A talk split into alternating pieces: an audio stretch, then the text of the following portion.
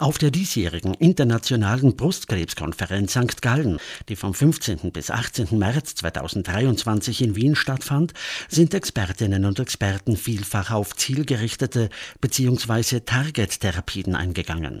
Das sind spezifische Behandlungsansätze, die darauf abzielen, gezielte Moleküle oder Signalwege in Brustkrebszellen zu beeinflussen.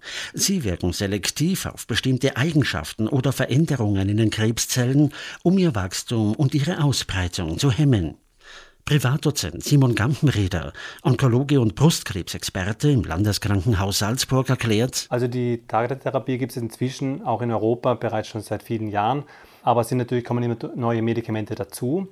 Die nutzt irgendeine Schwäche des Tumors aus, um da zielgerichtete Behandlungen anzusetzen das sind einerseits sogenannte Antikörper, die ähnlich wie die eigenen Antikörper, die gegen Viren und Bakterien gerichtet sind, sozusagen gegen den Tumor gerichtet sind und sozusagen speziell den Tumor erkennen und alle anderen Zellen nicht.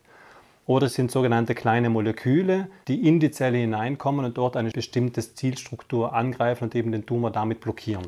Zielgerichtete Therapien bieten für Brustkrebspatientinnen und Patienten verschiedene Vorteile und Möglichkeiten. Der Vorteil gegenüber einer klassischen Chemotherapie ist, dass nicht alle Zellen im Körper betroffen sind und somit auch die entsprechenden Nebenwirkungen nicht auftreten sondern eben nur die Tumorzelle oder fast nur die Tumorzelle und somit nicht nur die Effektivität besser ist, sondern vor allem die Nebenwirkungen deutlich geringer ausfallen. Mit konventionellen Therapien, wie etwa der Chemotherapie, sind derzeit noch mit mehr Nebenwirkungen zu rechnen, weil sie auch auf Nicht-Tumorzellen wirken.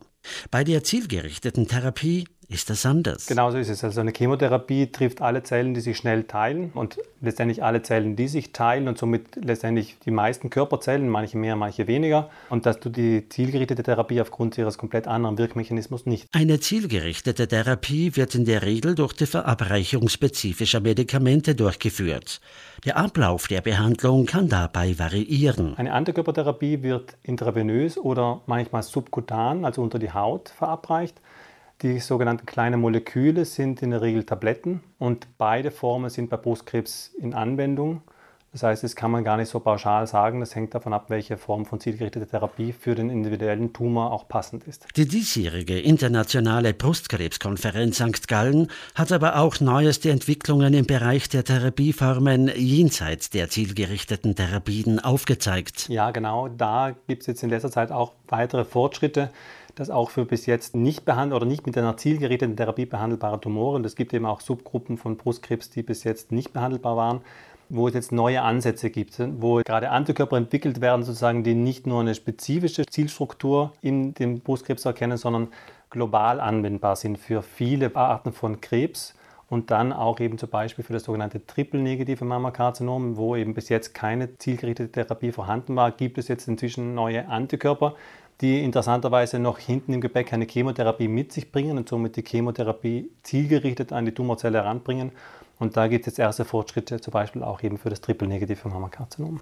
Erklärt der gebürtige Meraner, Privatdozent Simon Gampenrieder, Onkologe und Brustkrebsexperte im Landeskrankenhaus Salzburg, Universitätsklinikum für Onkologie und Innere Medizin.